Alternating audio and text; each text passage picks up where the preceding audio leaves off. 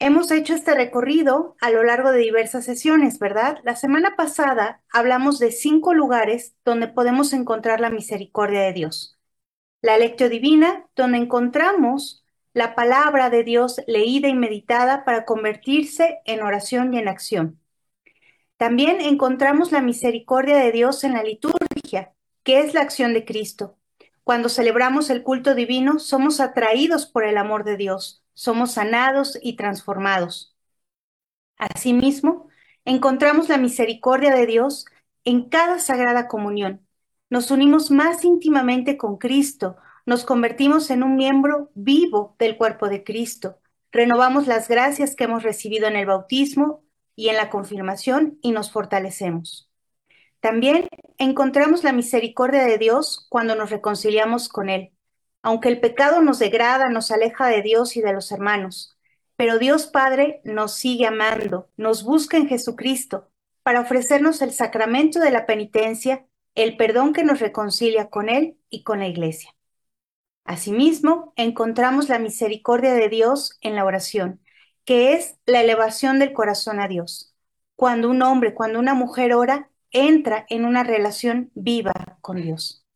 También recordemos que lo encontramos en los más pobres y en nuestro prójimo. Estos dos temas los abordaremos en las siguientes sesiones. Bueno, sin descuidar los lugares de encuentro con Dios, Jesús mostró a Santa Faustina, unas, ayudas para recibir su misericordia. Y estos son cinco recipientes que nos ayudan a recibirla. Y pues antes de entrar a nuestro tema, vamos a orar juntos. Digamos en nombre del Padre, del Hijo y del Espíritu Santo. Amén. Ven, Espíritu Santo, llena los corazones de tus fieles y enciende en ellos el fuego de tu amor. Envía tu Espíritu Creador y renueva la faz de la tierra. Oh Dios, que has iluminado los corazones de tus hijos con la luz del Espíritu Santo Haznos dóciles a sus inspiraciones, para gustar siempre el bien y gozar de tu consuelo. Por Cristo nuestro Señor. Amén. Así es, pues recordemos que tenemos esos cinco lugares de encuentro con la misericordia de Dios, la lectio divina, la liturgia, los sacramentos, especialmente la Eucaristía y la confesión. También tenemos la oración y también podemos encontrar la misericordia de Dios en el prójimo y especialmente en los, en los más pobres. En estos lugares, cada uno de nosotros puede encontrarse con la divina misericordia, pero también necesitamos de recipientes para contener esa misericordia. Y Jesús le mostró a Santa Faustina cinco recipientes. ¿Qué es un recipiente? La Real Academia de la Lengua Española nos da las siguientes definiciones. Nos dice que es alguien que recibe, nos dice también que puede ser un utensilio destinado a guardar o conservar algo, o es una cavidad en que puede contenerse algo. Por lo tanto, nosotros eh, cuando usamos estos recipientes, ahí estamos guardando, conservando la misericordia de Dios para nosotros y para los demás. Vamos a ver cada uno de ellos. El primero es la imagen de la divina misericordia. En el numeral 327 del diario de Santa Faustina Kowalska, podemos leer lo que Jesús le dijo. Ofrezco a los hombres un recipiente con el que han de venir a la fuente de la misericordia para recoger gracias. Ese recipiente es esta imagen con la firma Jesús, en ti confío. Jesús le dijo a Santa Faustina, mi mirada en esta imagen es igual a la mirada en la cruz. En el numeral 47 del diario, Sor Faustina nos relata cómo Jesús le pidió la realización de esta imagen. Era el 22 de febrero de 1931. Estaba Sor Faustina en su celda del convento de Ploc y ella nos relata lo siguiente. Al anochecer, estando en mi celda, vi al Señor Jesús vestido con una túnica blanca Tenía una mano levantada para bendecir y con la otra tocaba la túnica sobre el pecho. De la abertura de la túnica en el pecho salían dos grandes rayos, uno rojo y otro pálido. En silencio, atentamente miraba al Señor. Mi alma estaba llena del temor, pero también de una gran alegría. Después de un momento, Jesús me dijo, pinta una imagen según el modelo que ves y firma, Jesús, en ti confío. Deseo que esta imagen sea venerada primero en su capilla y luego en el mundo entero. Aquí quisiera decir algo. Al ordenar que se le presentara por medio de una pintura, Jesús no está contradiciendo el precepto divino que nos manda en el libro del Éxodo, capítulo 20, versos del 4 al 5. ¿Qué dice? No te harás esculturas ni imagen alguna de lo que hay en lo alto de los cielos, ni de lo que hay bajo la tierra, ni de lo que hay en las aguas o debajo de la tierra. No te postrarás ante ellas y no las servirás, porque yo soy Yahvé, tu Dios, un Dios celoso. Este mandamiento divino implicaba la prohibición de toda representación de Dios por mano del hombre. Sin embargo, ya en el Antiguo Testamento, Dios ordenó o permitió la institución de imágenes que conducirían simbólicamente a la salvación por el Verbo encarnado. Por ejemplo, cuando ordena la construcción de la serpiente de bronce. Estaba el pueblo de Israel en el desierto, había salido de Egipto, de la esclavitud de Egipto, y cuando estaban en el desierto, morían por la picadura de las serpientes. Dios le pide a Moisés que construya una serpiente de bronce y ordena que cuando sean mordidos por las serpientes, volteen a ver la imagen de esta estructura de la serpiente de bronce e inmediatamente sanaban. Esto es una prefigura de Jesús en la cruz. Otro ejemplo es cuando Dios ordena la construcción de imágenes de querubines en el arca de la alianza. Fundándose en el misterio del Verbo encarnado, el séptimo concilio ecuménico, celebrado en Nicea en el año 787, justificó contra los iconoclastas. Eh, los iconoclastas no aceptaban que se elaboraran imágenes. Sin embargo, en este concilio de Nicea se acepta la veneración de las sagradas imágenes porque Jesús, el Hijo de Dios, al encarnarse, inaugura una nueva economía de las imágenes. San Basilio Magno decía que el honor dado a una imagen se remonta al modelo original. Es decir, cuando yo veo una imagen de Jesús Misericordia, me remonta a Jesús mismo. Por ello, podemos decir que quien venera una imagen, venera en ella a la persona que en ella está representada. El Catecismo de la Iglesia Católica, en el numeral 2132, nos dice, el honor tributado a las imágenes sagradas es una veneración respetuosa, no una adoración, que solo corresponde a Dios. En la imagen de la Divina Misericordia, Dios nos recuerda su gran amor, que se manifiesta plenamente en Jesucristo. Es Jesús resucitado, que tiene las marcas en sus manos, las marcas de los clavos, marcas de su gran amor. Un amor que dio la vida por ti y por mí. Es Jesús que dio su vida por ti y por mí, quien nos invita a confiar en Él. Es Jesús enseñándonos que el amor es más poderoso que el pecado, que el mal y que la muerte. Es Jesús que se nos muestra, que nos muestra su costado abierto y que nos entrega en los sacramentos su fuerza para que alcancemos la plenitud en la madurez. Es Jesús invitándonos a crecer en la fe, como nos lo dice en la carta a los Efesios, capítulo 4, verso 13. Hasta que todos alcancemos la unidad de la fe y del conocimiento del Hijo de Dios, cual personas perfectas, a la medida de la talla que corresponde a la plenitud de Cristo. En el numeral 299 del diario, Sor Faustina nos relata lo siguiente. Durante la oración, oí interiormente estas palabras. Los dos rayos significan la sangre y el agua. El rayo pálido simboliza el agua, que justifica las almas. El rayo rojo simboliza la sangre, que es la vida de las almas. Ambos rayos brotaron de las entrañas más profundas de mi misericordia cuando mi corazón agonizante fue abierto en la cruz por la lanza. Estos rayos protegen a las almas. Bienaventurado quien viva a la sombra de ellos. También recordamos el pasaje del Evangelio de San Juan, capítulo 19, verso 34, que relata lo siguiente, sino que uno de los soldados le atravesó con su lanza el costado y al instante salió sangre y agua. San Juan Crisóstomo comenta, esta agua y esta sangre eran símbolos del bautismo y la Eucaristía para edificar la iglesia. Es decir, que ambos rayos significan los sacramentos y todas las gracias del Espíritu Santo.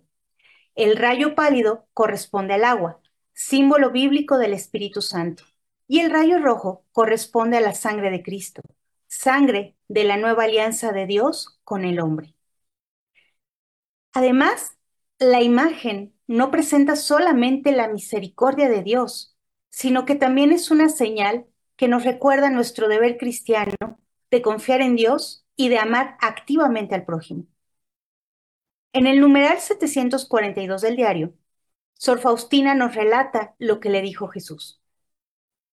Hija mía, si por medio de ti exijo de los hombres el culto a mi misericordia, tú debes ser la primera en distinguirte por la confianza en mi misericordia. Exijo de ti obras de misericordia que deben surgir del amor hacia mí. Debes mostrar misericordia al prójimo siempre y en todas partes. No puedes dejar de hacerlo, ni justificarte, ni excusarte.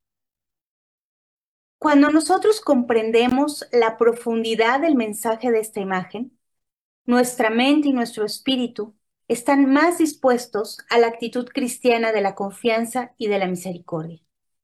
Asimismo, también podremos comprender con mayor profundidad las promesas que el Señor Jesús hizo a quienes veneran esta imagen. Veamos qué nos dice el diario en el numeral 48. Prometo que el alma que ven que venera esta imagen no perecerá. También prometo, ya aquí en la tierra, la victoria sobre los enemigos y sobre todo a la hora de la muerte. Yo mismo la defenderé como mi gloria. Y también nos da otra promesa en el numeral 570. Por medio de esta imagen, colmaré a las almas con muchas gracias. Por eso, que cada alma tenga acceso a ella. Mi invitación de hoy es que cuando veamos esta imagen de la Divina Misericordia, veamos que es un recipiente de su gracia, una imagen de Jesús resucitado que nos ama hasta dar la vida por ti y por mí. También recordemos que esta imagen es una exigencia de amor, una eh, exigencia de confiar en Dios y de que estamos llamados a amar al prójimo siempre y en todas partes. Este es el primero de los recipientes. El segundo es la fiesta de la Divina Misericordia. Jesús habló por primera vez del establecimiento de esta fiesta en la ciudad de Plock en 1931. Cuando le comunicó a Sor Faustina su deseo de que pintara la imagen, lo que podemos leer en el numeral 49 del diario, le dijo, deseo que haya una fiesta de la misericordia. Quiero que esta imagen que pintarás con el pincel sea bendecida con solemnidad el primer domingo después de la Pascua de Resurrección. Ese domingo debe ser la fiesta de la misericordia.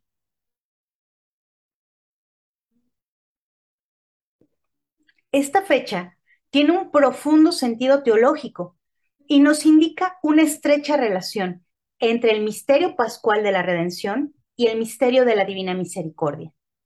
La fiesta no es solamente un día de adoración especial de Dios en el misterio de la misericordia, sino que también es un tiempo en que Dios colma de gracias a todas las personas. Veamos algunos de los numerales del diario que hacen referencia a la fiesta. En el 699 nos dice, Deseo que la fiesta de la misericordia sea refugio y amparo para todas las almas y especialmente para los pobres pecadores. Ese día, están abiertas las entrañas de mi misericordia. Derramo todo un mar de gracias sobre las almas que se acercan al manantial de mi misericordia. En ese día están abiertas todas las compuertas divinas, a través de las cuales fluyen las gracias. Que ningún alma tema acercarse a mí, aunque sus pecados sean como escarlata. La fiesta de la misericordia ha salido de mis entrañas. Deseo que se celebre solemnemente el primer domingo después de Pascua. La humanidad no conocerá paz hasta que no se dirija a la fuente de mi misericordia. Y en el numeral 206 dijo, el día de mi fiesta, la fiesta de la misericordia, traerás a las desfallecidas almas a la fuente de mi misericordia. Yo las sanaré y las fortificaré. Asimismo, en el 420 promete, esta fiesta ha salido de las entrañas de mi misericordia y está confirmada en el abismo de mis gracias. Toda alma que cree y tiene confianza en mi misericordia, la obtendrá. Para poder recibir todas estas promesas y estos grandes dones, hay que cumplir con las condiciones de la devoción a la Divina Misericordia, que son confiar en Dios, en su palabra, en la iglesia, confiar siempre, amar activamente al prójimo, especialmente a los más pobres, confesarse y recibir la Santa Comunión. El 30 de abril del año 2000, durante la canonización de Sor Faustina Kowalska, el Papa Juan Pablo II proclamó el primer domingo después del domingo de Pascua como la fiesta de la Divina Misericordia. Mi invitación es que la próxima fiesta de la Misericordia la vivamos con una profundidad, aprendiendo a conocer cada vez mejor el verdadero rostro de Dios y el verdadero rostro de nuestros hermanos, porque el amor a Dios y el amor al prójimo van muy de la mano. El tercer recipiente que le entregó Jesús a Santa Faustina fue la coronilla de la Divina Misericordia. No es un rosario. Rosario significa rosas y es dedicado a nuestra Madre Santísima. Es la coronilla de la Divina Misericordia. Y Jesús le dictó personalmente esta oración a Sor Faustina. Se la dictó entre el 13 y el 14 de septiembre de 1935 en Vilna y, es, y le dijo que era para pedir la misericordia de Dios Padre. ¿Cómo podemos rezar la coronilla de la Divina Misericordia? Bueno, además de decirles cómo rezarla, quiero que profundicemos en lo que significa cada una de las oraciones que hacemos. Lo primero es eh, persignarnos, ¿verdad? Después rezamos una vez, solo una vez, el Padre Nuestro, el Ave María y el Credo. Es decir, comenzamos la coronilla poniéndonos en manos de Dios Padre Misericordioso, con la oración que Jesús nos enseñó. Luego, pedimos la intercesión de la Madre de la Divina Misericordia. Y posteriormente, con el credo, hacemos nuestra profesión de fe. Después, en las cuentas correspondientes al Padre Nuestro, vamos a decir las siguientes palabras. Padre eterno, te ofrezco el cuerpo y la sangre, el alma y la divinidad de tu amadísimo Hijo, nuestro Señor Jesucristo, como propiciación de nuestros pecados y los del mundo entero. Recordemos que esta oración se la dictó Jesús a Sor Faustina, por lo cual no es necesario ni que le agreguemos ni que le quitemos palabras. Y vamos a ver lo hermoso y lo profundo de esta primera oración. ¿Qué quiere decir? Lo primero es que es una oración dirigida a Dios Padre, donde nosotros le presentamos el sacrificio de Jesús. Es decir, nos dirigimos a nuestro Padre misericordioso y le presentamos el cuerpo y la sangre, el alma y la divinidad de Jesús, como propiciación de nuestros pecados, los de nuestros familiares y los del mundo entero. Al unirnos al sacrificio de Jesús, imploramos a este amor con el que Dios Padre ama a su Hijo y en él a todas las personas. Y aquí tenemos una palabra muy importante, que es propiciación.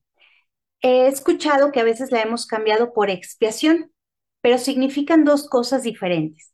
Vamos a ver qué significa la palabra propiciación. Bueno, esta palabra hace referencia al propiciatorio que estaba encima del arca de la alianza. Si quieres saber cómo era, lo puedes leer en Éxodo capítulo 25, verso 17. El propiciatorio era el lugar de la presencia de Dios. Cuando alguien e-, entraba y estaba en pecado, moría al instante. Esto lo puedes ver en Levítico capítulo 16, verso 2, que dice lo siguiente. Dijo Yahvé a Moisés, di a tu hermano Aarón que no entre nunca en el santuario a la parte interior del velo, delante del propiciatorio que está sobre el arca. No sea que muera, pues yo me muestro en la nube sobre el propiciatorio. Este propiciatorio, antes de entrar ahí, estaba cubierto por un velo. Fíjate qué orden más determinante. Quien entraba delante del propiciatorio, donde estaba la presencia de Dios, podía morir al instante. Sin embargo, veamos, cuando Jesús muere, nos dice la escritura que él cuando murió se rasgó el velo del templo en dos. Y este velo era precisamente el que estaba delante del propiciatorio. ¿Y qué significa este signo? Significa que cuando muere Jesús, se rompe el velo que cubre la presencia de Dios, porque el sacrificio de Jesús nos muestra a Dios Padre.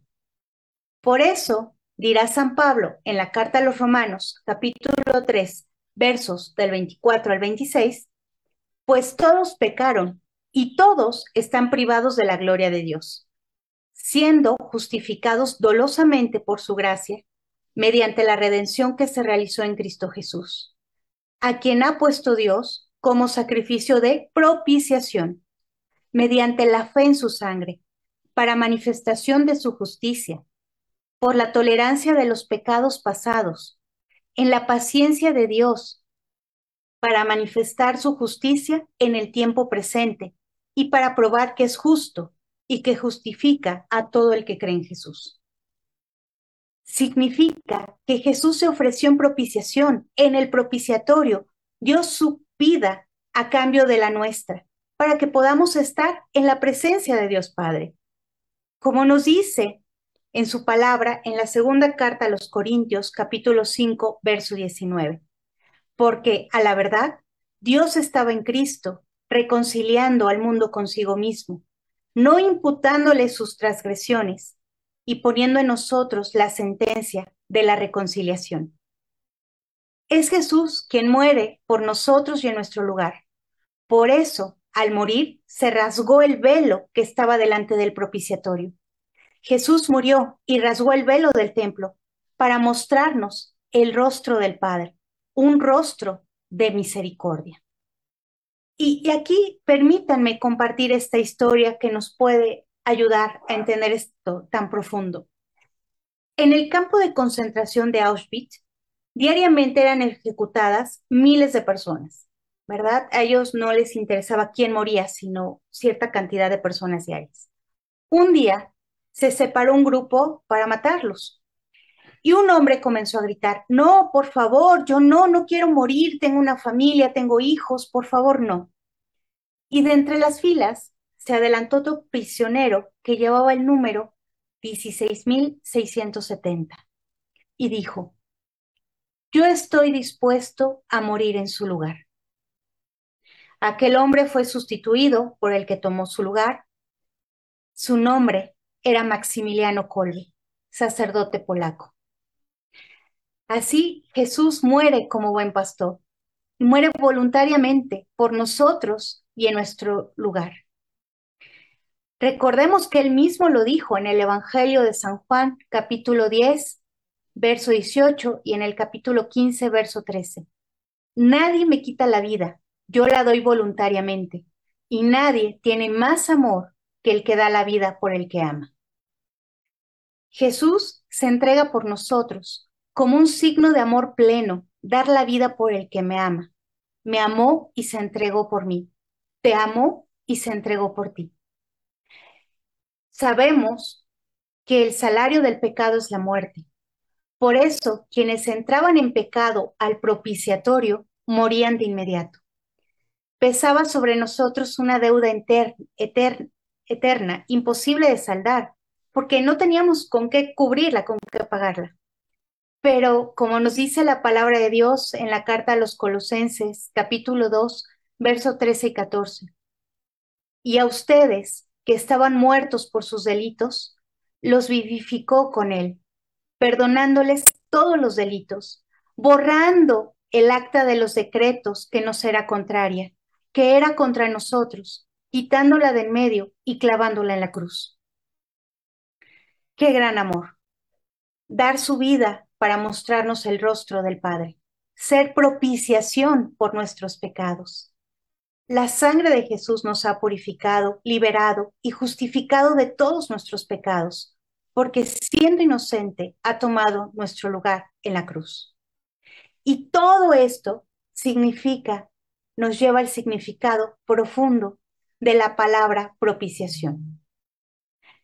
Cada vez que reces la coronilla y digas, Padre eterno, te ofrezco el cuerpo y la sangre, el alma y la divinidad de tu amadísimo Hijo, nuestro Señor Jesucristo, como propiciación de nuestros pecados y los del mundo entero? Recuerda que es una oración dirigida a Dios Padre, donde le presentamos el sacrificio de su amado Hijo Jesús como propiciación, es decir, reconocemos que Él tomó nuestro lugar para que podamos ver el rostro del Padre. Esta oración se reza en cada una de las cuentas eh, que corresponderían al Padre Nuestro. Y después, en las cuentas del Ave María, decimos las siguientes palabras. Por su dolorosa pasión, ten misericordia de nosotros y del mundo entero. Recordemos que es una oración dirigida a Dios Padre. Por lo tanto, cuando decimos por su dolorosa pasión, hacemos referencia a la, dolorosa pasión de Jesús. Por ello decimos su y no tú. Al suplicar por su dolorosa pasión, ten misericordia de nosotros y del mundo entero, pedimos a Dios que por los méritos de su Hijo único, que se encarnó, padeció, murió y resucitó para salvarnos, derrame por su Espíritu su amor gratuito, generoso, fiel, que perdona, sana y libera sobre nosotros, sobre nuestra familia, nuestros amigos y el mundo entero. Y para terminar, decimos tres veces estas palabras. Santo Dios, Santo fuerte, Santo inmortal, ten piedad de nosotros y del mundo entero. Con estas palabras termina la coronilla de la Divina Misericordia. Hay personas que acostumbran agregar otras oraciones, está bien, pero no son parte, estrictamente hablando, de la coronilla. ¿Sí? Muy bien. Pues, ¿qué implica rezar la coronilla de la Divina Misericordia? Implica, en primer lugar, una actitud de confianza en las promesas de Cristo Jesús dio varias promesas a quienes recen la coronilla. Vamos a ver algunas. La primera la puedes encontrar en el 1541 del diario y dice lo siguiente, hija mía, anima a las almas a rezar la coronilla que te he dado. A quienes recen esta coronilla, me comprometo en darles lo que me pidan. Cuando la rezan los pecadores empedernidos, colmaré sus almas de paz y la hora de su muerte será feliz. Proclama que ningún alma que ha invocado mi misericordia ha quedado decepcionada ni ha sentido confusión. Me complazco particularmente en el alma que confía en mi bondad. También quiero compartirles esta historia que nos relata Sor Faustina en el numeral 1731 del diario. Hoy me despertó una gran tormenta. El viento estaba enfurecido y llovía como si hubiera un huracán. A cada rato caían rayos. Me puse a rogar que la tempestad no causara ningún daño y de repente oí estas palabras. Reza la coronilla que he enseñado y la tempestad cesará. Enseguida he comenzado a rezar la coronilla y ni siquiera la he terminado cuando el temporal ha cesado y oí estas palabras. A través de ella obtendrás todo, si lo que pides está de acuerdo con mi voluntad. También podemos orar la coronilla en el momento de la agonía y de la muerte. En el 754 del diario hace Jesús esta promesa. A las almas que recen esta coronilla, mi misericordia las envolverá en vida, y especialmente a la hora de la muerte. Y en el 811 nos dice, defenderé como mi gloria a cada alma que rece esta coronilla en la hora de la muerte, o cuando los demás la recen junto al agonizante, quienes obtendrán el mismo perdón. Cuando cerca de un agonizante es rezada esta coronilla, la insondable misericordia envuelve el alma y se conmueven las entrañas de mi misericordia por la dolorosa pasión de mi Hijo. Mi invitación de hoy es que recemos la coronilla con confianza en la voluntad de Dios, que es una voluntad de amor para cada uno de nosotros. Y puedes rezarla en cualquier horario, en cualquier lugar, en cualquier momento. Tomará entre 10 a 15 minutos y obtendrás muchas gracias. Haz la prueba y verás qué bueno es el Señor. El siguiente recipiente que le da Dios a Santa Faustina es la hora de la misericordia. Una forma de tomar conciencia del inmenso amor de Dios manifestado en su Hijo fue sugerida en 1937 por Jesús a Santa Faustina. Podemos ver que en el diario, en el número 1572, le dice, te recuerdo, hija mía, que cuantas veces oigas el reloj dando las tres, sumérgete totalmente en mi misericordia, adorándola y glorificándola. Suplica su omnipotencia para el mundo entero y especialmente para los pobres pecadores, ya que en ese momento se abrió de par en par para cada alma. En esa hora puedes obtener todo lo que pides para ti y para los demás. En esa hora se estableció la gracia para el mundo entero. La misericordia triunfó sobre la justicia. Y, quiero decirles que en este, en este numeral pueden encontrar que Jesús le pidió a Santa Faustina que rezara el Via Crucis en este momento, pero que si no lo podía rezar, era, eh, bastaba con que ella, con que cada uno de nosotros se sumerja, haga un pequeño momento donde nos sumerjamos en su pasión. Le dice también en el 1320 del diario, a las tres ruega por mi misericordia, en especial para los pecadores, y aunque solo sea por un brevísimo momento, sumérgete en mi pasión, especialmente en mi abandono en el momento de mi agonía. Esta es la hora de la gran misericordia para el mundo entero. En esta hora, nada le será negado al alma que lo pida por los méritos de mi pasión. Al sumergirnos en la pasión de Jesús, recordamos que nadie tiene amor mayor que el que da la vida por sus amigos.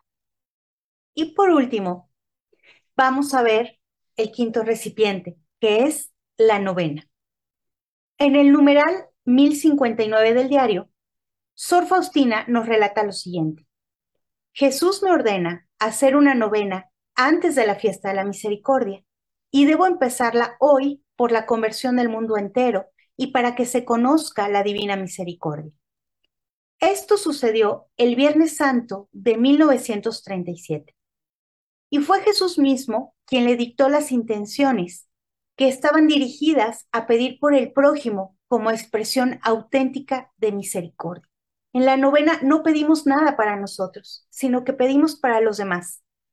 Jesús le dijo a su Faustina, durante este novenario concederé a las almas toda clase de gracias. Deseo que durante esos nueve días lleves a las almas a la fuente de mi misericordia. ¿Para qué? Para que saquen fuerzas, alivio y toda gracia que necesiten para afrontar las dificultades de la vida y especialmente en la hora de la muerte. Cada día traerás a mi corazón a un grupo diferente de almas y las sumergirás en este mar de mi misericordia. Y a todas estas almas yo las introduciré en la casa de mi Padre. Asimismo, Jesús le mostró qué oraciones debía hacer y por quién debía orar cada día. El primer día es por toda la humanidad y especialmente por los pecadores. El segundo día es por las almas de los sacerdotes y religiosos. El tercer día por las almas devotas y fieles. El cuarto día por aquellos que no creen en Dios y aquellos que todavía no le conocen. El quinto día por las almas de los cristianos de diferentes denominaciones. El sexto día por las almas mansas y humildes, especialmente por las almas de los niños pequeños.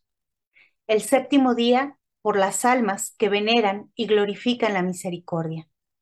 El octavo día por las almas que están detenidas en el purgatorio y el último día por las almas tibias. La novena nos recuerda que un acto de misericordia es orar por el otro y en este caso sin esperar nada para nosotros sin ofrecer nuestra oración para los demás. Muy bien, pues hoy hablamos del significado de la palabra recipiente. Decíamos que la Real Academia de la Lengua Española nos da las siguientes definiciones. Es un utensilio destinado a guardar o a conservar algo. Es una cavidad en que puede contenerse algo. Y Jesús mostró a Sor Faustina cinco recipientes que nos ayudan a guardar o conservar la misericordia de Dios para nosotros y para los demás. Y estos son la imagen, la fiesta, la coronilla, la hora de la misericordia y la novena. La invitación de hoy es ver la imagen de la divina misericordia como un recipiente de su gracia, una imagen de Jesús resucitado que nos ama hasta dar la vida por ti y por mí. También recordar que su imagen es una exigencia de amor. Estamos llamados a amar al prójimo siempre y en todas partes. La segunda es la fiesta de la misericordia. Y mi invitación es a que la vivamos con profundidad, aprendiendo a conocer cada vez mejor el verdadero rostro de Dios y el verdadero rostro de los hermanos, porque el amor a Dios y el amor a los hermanos es inseparable. La tercera es la coronilla.